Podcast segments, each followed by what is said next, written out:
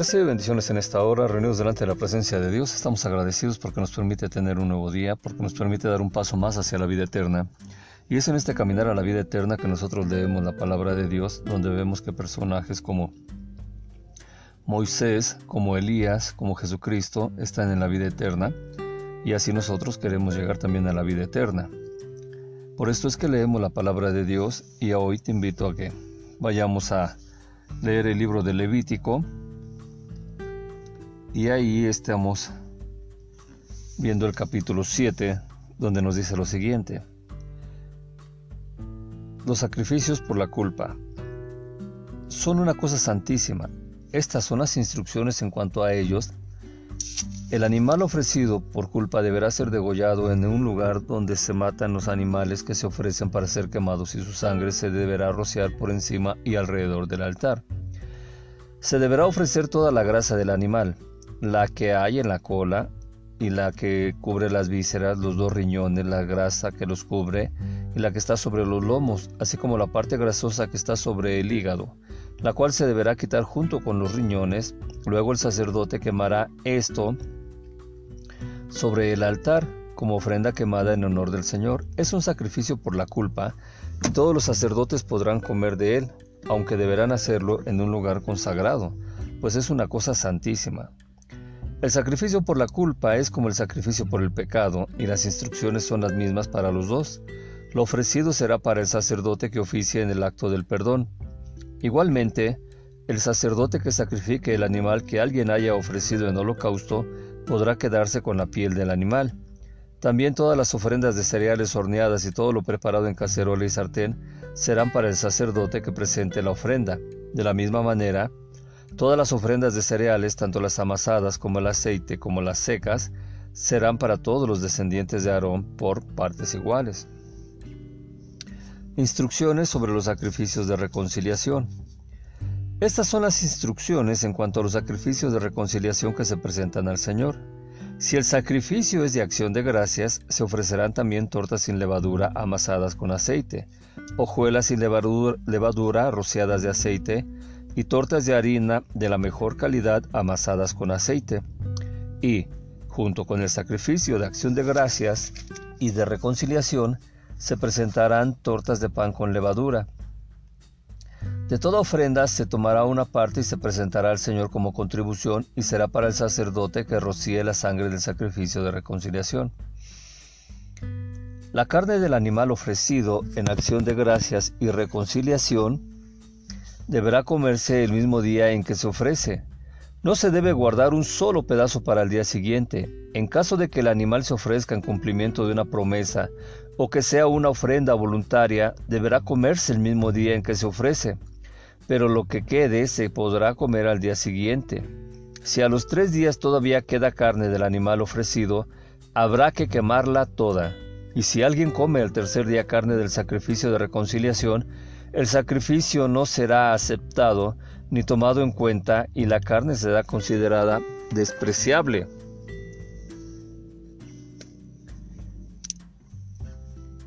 El sacrificio de reconciliación no será aceptado ni tomado en cuenta. Si la carne será considerada despreciable, el que coma de ella cargará con este pecado. La carne que toque cualquier cosa impura no deberá ser comida sino quemada. Todos los que estén puros podrán comer carne. La persona que estando impura coma carne del sacrificio de reconciliación, el cual pertenece al Señor, será eliminada de entre su pueblo. La persona que toque cualquier cosa impura, ya sea alguna impureza humana o impureza animal o cualquier otra cosa repugnante, y luego coma carne del sacrificio de reconciliación, el cual pertenece al Señor, será eliminada de entre su pueblo. Instrucciones sobre la grasa y la sangre. El Señor se dirigió a Moisés y le dijo, di a los israelitas lo siguiente, no deben comer nada de grasa de toro, de cordero o de cabra. A la grasa de animales muertos o despedazados por las fieras pueden darle cualquier otro uso, pero no comerla. Cualquiera que coma grasa de animales de los que se presentan al Señor como ofrendas quemadas será eliminado de entre su pueblo. Donde quiera que ustedes vivan, no deberán comer nada de sangre de aves ni de animales. La persona que coma cualquier clase de sangre será eliminada de entre su pueblo. La porción para los sacerdotes. El Señor se dirigió a Moisés y le dijo, Di a los israelitas que el que presente al Señor un sacrificio de reconciliación deberá llevarlo ante el Señor. Con sus propias manos deberá llevar ante el Señor la ofrenda quemada, la grasa que cubre el pecho y el pecho mismo para celebrar ante el Señor el rito de presentación. El sacerdote quemará la grasa en el altar, pero el pecho será para Aarón. El muslo derecho de los animales ofrecidos es reconciliación, se le dará al sacerdote como contribución. Ese muslo derecho le corresponderá al sacerdote que ofrezca la grasa y la sangre del sacrificio de reconciliación, pues de los sacrificios de reconciliación que los israelitas me hacen he tomado el pecho para ofrenda especial y el muslo como contribución, y se los he dado al sacerdote Aarón y a sus descendientes como la parte que siempre les corresponde de las ofrendas de los israelitas. De las ofrendas que se queman en honor del Señor, estas son las porciones que les corresponden a Aarón y a sus descendientes a partir del día que el Señor les consagró como sacerdotes suyos. El Señor ordenó que los israelitas se las dieran a partir del día que los consagró como una obligación permanente que pasaría de padres a hijos. Estas son las instrucciones en cuanto a los holocaustos, las ofrendas de cereales, los sacrificios por el pecado y por la culpa, las ofrendas de consagración y los sacrificios de reconciliación. El Señor se las dio a Moisés en el monte Sinaí, cuando en el desierto de Sinaí ordenó a los israelitas que le presentaran ofrendas. Así que hemos leído este capítulo 7 de Levítico, y aunque a ti a lo mejor en algún momento te parezca que está siendo repetitivo, en realidad no lo es. Lo que está sucediendo es que Dios dijo cuáles eran las eh, ofrendas, los holocaustos que se tenían que hacer, pero ahora nos está enseñando cuáles son las normas para ofrecerlo, es decir, quién lo va a ofrecer, quién lo va a llevar, cuándo lo va a ofrecer y de qué manera debe de, de utilizar ese tipo de ofrendas. Ahora aprendimos, por ejemplo, que hay porciones especiales para los sacerdotes. Así que esto es muy importante que lo vayamos viendo. A lo mejor te va a parecer repetitivo en Levítico, te va a parecer, lo viste en Éxodo, te va a parecer repetitivo en Levítico y a lo mejor también lo sientas que está siendo repetitivo en Deuteronomio, pero en realidad de lo que se trata es de que quede bien claro lo que Dios está ah, diciéndole al pueblo y lo que le está pidiendo. Y así debería de ser con todos nosotros, que tengamos bien claro qué es lo que nos está diciendo Dios. Y así Dios se lo está diciendo a este pueblo de Israel por medio de Moisés y Aarón y sus hijos que son los sacerdotes. Así que Dice, toda oblación mezclada con aceite o seca para los hijos de Aarón será tanto para uno como para el otro. Es decir, estamos viendo que se refiere a lo que es una oblación seca, una presentación de una ofrenda de cereales sin aceite, a eso se le llama seca. Cuando tiene aceite se dice que es una ofrenda mezclada, una oblación mezclada con aceite. Cuando se presentan los sacrificios de la ofrenda pacífica, normas de la ofrenda pacífica, estamos viendo que es en agradecimiento, una ofrenda pacífica puede ser por el agradecimiento de un milagro que le aconteció, si se salvó de un peligro la persona, es decir, como que se hubiera andado en un barco y de ese barco eh, llegó a, allí en la travesía sin ningún problema o un peligro en la travesía, de ahí eso es también un agradecimiento, una ofrenda pacífica por haber atravesado el desierto, un viaje en el desierto también, porque se curó de alguna enfermedad, porque fue liberado de estar prisionero y todas las cosas que nos imaginemos con respecto de una ofrenda de reconciliación. Entonces esto es muy importante para que nosotros también, hoy en día mucha gente también tiene eh, la manera de agradecer a Dios por algún milagro, una sanidad, un prodigio, algún ah, trabajo que Dios le haya dado. estaba desempleado y Dios le da un trabajo. También vemos cómo está teniendo la bendición de alguna enfermedad a la gente que está saliendo hoy en estos días de COVID y que se está recuperando, pues claro que tiene que dar un agradecimiento a Dios. Y pasamos a la parte donde se menciona, sin comerse comiere de la carne del sacrificio de sus pacíficos, de su ofrenda pacífica, no le será considerado cuando lo coma en el día tercero. ¿Por qué era esto? Recuerda que se ofrecía la ofrenda pacífica, teniendo la ofrenda pacífica, se tenía que comer ese día o al otro, pero en el tercer día ya no. Porque esto nos estaba diciendo que cuando lo yo, el animal estaba pensado en comer de él también. Entonces, todo lo que había quedado, si lo come en el día tercero, la ofrenda será nula, aunque la comiese, porque lo correcto era comerlo en el primer día, y si la comían en el tercer día ya no se debe ser. La ley de las ofrendas nos dice que se ofrecía el holocausto, se ofrecía la ofrenda, y una vez que se comía, tenía que comerse en ese día o máximo al siguiente, pero en un día tercero ya no. Vemos también que vamos a hablar de lo que se dice, la carne que tocare cualquier impureza no será comida, en fuego será quemada y la carne, todo el que esté puro comerá de la carne. Es decir, el sacrificio, la carne se refiere a lo que no, a la que no se es eh, pura. Todos los que pueden comer de ella, sin ser el dueño, y aquí se está refiriendo a los sacerdotes ellos podían comerla. Pero también estamos hablando que Dios está manifestando y nos está diciendo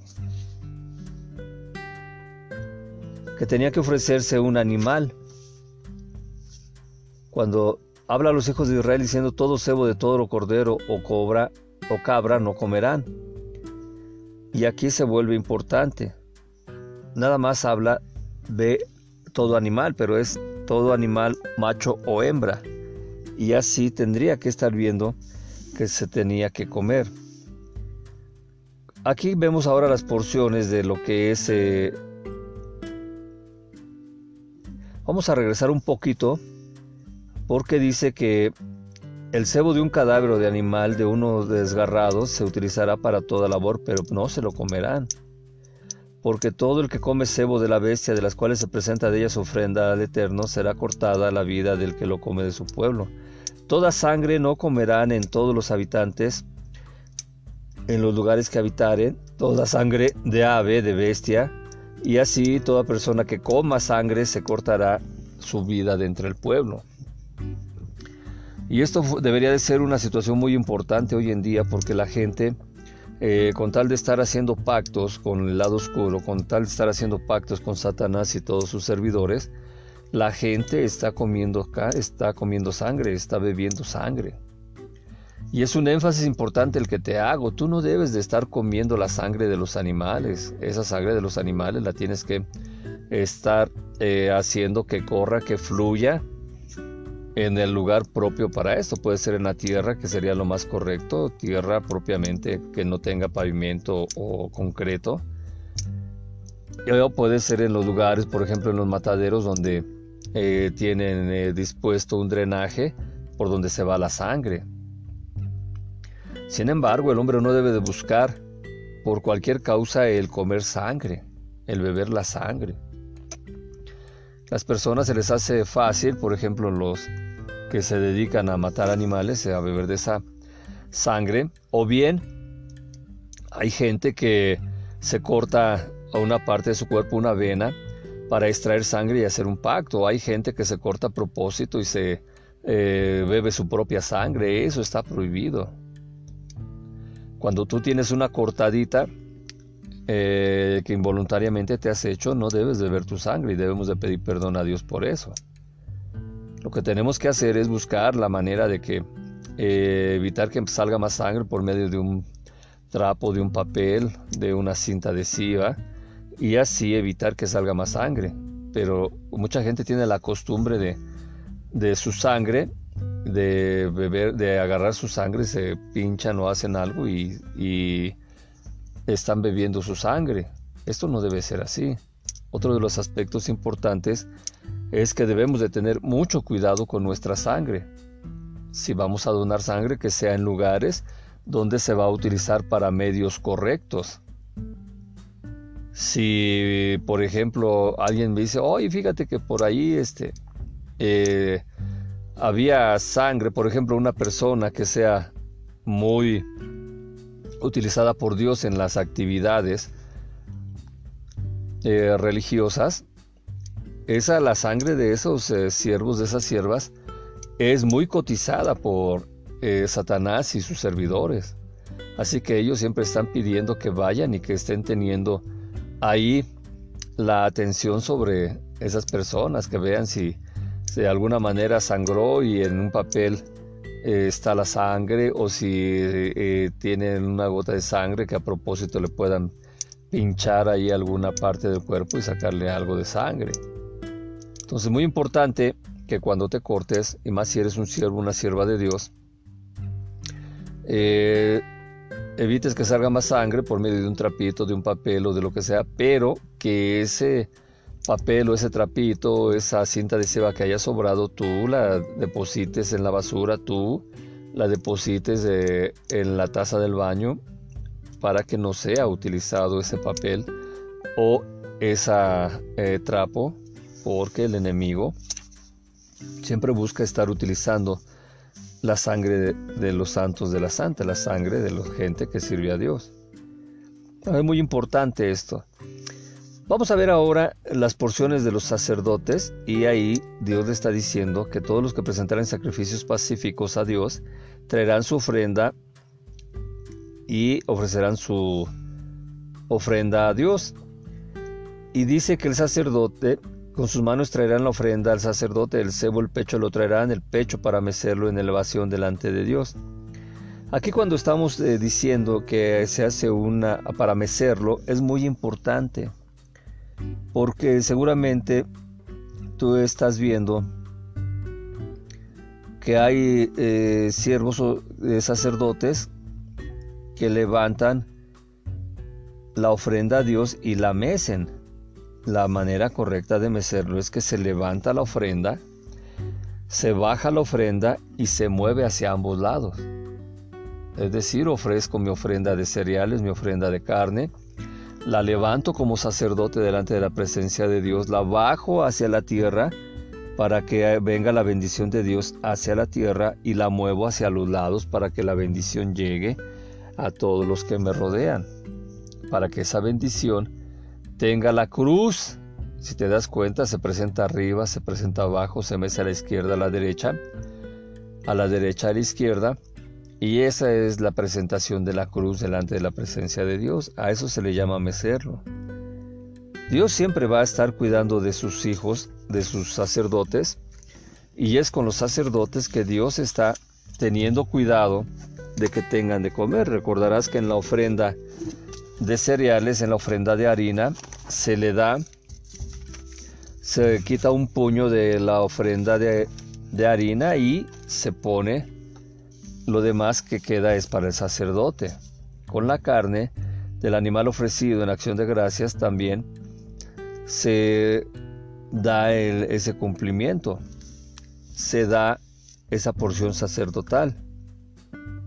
Dice, el sacerdote quemará la grasa en el altar, pero el pecho será para Aarón y sus descendientes. El muslo derecho de los animales ofrecidos en reconciliación se le dará al sacerdote como contribución. Así que de un animal ofrecido, Dios había dispuesto el pecho y el muslo derecho del animal para los sacerdotes. El muslo derecho le corresponderá al sacerdote que ofrezca la grasa y la sangre del sacrificio de reconciliación pues de los sacrificios de reconciliación que los israelitas me hacen he tomado el pecho como ofrenda especial y el muslo como contribución y se los he dado al sacerdote Aarón y a sus descendientes como la parte que siempre les corresponderá de las ofrendas de los israelitas. Eso lo dice Dios, eso no se debe discutir. Pero vemos también cómo se da la situación en la que ya la gente no se preocupa por estar dándole a sus sacerdotes un alimento, pues ya no es el alimento de, animales, ya imagínate el pecho de, una vaca, de un toro, el pecho de, de un cordero, de un cabrito y el, muslo derecho. Pues ya aunque sea, eh, dicen en mi pueblo, un taquito de frijoles y chile, ya tenemos, ¿no? O sea, la gente se olvida de sus sacerdotes y por eso los sacerdotes buscan maneras de estar teniendo ingresos y teniendo esos ingresos, pues se hacen cosas fuera de la ley de Dios. Así que todo esto que se está ofreciendo ahí era para los sacerdotes y las indicaciones que se están dando con respecto de los holocaustos, las ofrendas de cereales, los sacrificios por el pecado, por la culpa, las ofrendas de consagración y los sacrificios de reconciliación, Dios se los dio a Moisés en el monte Sinaí cuando estaba en el desierto. Te hemos dicho que la cronología que tiene eh, la palabra de Dios en algunos casos se hace el acomodo para que nosotros entendamos las cosas que se están haciendo. Y así vemos cómo Dios le dio esas indicaciones a Moisés en el monte de Sinaí y cómo Moisés se las está dando al pueblo, a los sacerdotes y las están llevando a cabo es muy importante que aprendamos nosotros estas bendiciones de cómo se deben de ofrecer los sacrificios, las ofrendas y que tengamos la bendición de Dios. No hay ofrenda más valiosa que se haya ofrecido a Dios que la de nuestro Señor Jesucristo en la cruz. Por eso es que ese es nuestro Cordero inmolado que quita el pecado del mundo. Allí ofreció toda su sangre. Si te das cuenta, la sangre tiene que salir, la sangre de nuestro Señor Jesucristo toda. Toda esa sangre salió de su cuerpo y ahí fue puesta en la tierra. No se menciona que hubiera alguien que hubiera ido. Es la sangre de Jesucristo, del Mesías. Vamos a tomarle un traguito a esa sangre que está cayendo. O vamos a guardar aquí en un frasquito un poco de la sangre de Jesucristo para tener recuerdo. No, la sangre tiene que correr por la tierra. Y ahí vuelve a la tierra. Así que en esta hora te invito a que estemos delante de la presencia de Dios haciendo esta oración. Repite conmigo. Padre Dios, en nombre de mi Señor Jesucristo, mi Salvador, el Mesías enviado por ti, para perdón de los pecados y para salvación de la humanidad hacia la vida eterna, en ese precioso nombre te agradezco el sacrificio en la cruz de Jesucristo. Te agradezco que venció a la muerte resucitando al tercer día saliendo del sepulcro y estando 40 días con los discípulos donde más de 500 gentes lo vieron en diferentes lugares. Y ese Jesucristo que ascendió a los cielos prometió el Espíritu Santo y se sentó a tu derecha y nos dio el Espíritu Santo, el cual es el otro consolador, el cual nos ayuda y nos guía en todo lo que tenemos que estar haciendo para llegar a la vida eterna. Espíritu Santo, consolador, en nombre de mi Señor Jesucristo te pido que me pongas la armadura espiritual para resistir los ataques del enemigo y te pido que derrames de tu unción en mí, que, derrame, que des de tu fruto y que me des de tus dones para hacer milagros, señales y prodigios en nombre de mi Señor Jesucristo, para que vaya más gente a la vida eterna. Pues esto te lo pido en el nombre que es sobre todo nombre, el nombre de mi Señor Jesucristo, ante Dios. Amén, amén y amén. Recibe bendiciones, que tengas un excelente día y si no nos vemos aquí, nos vemos en la vida eterna. Paz.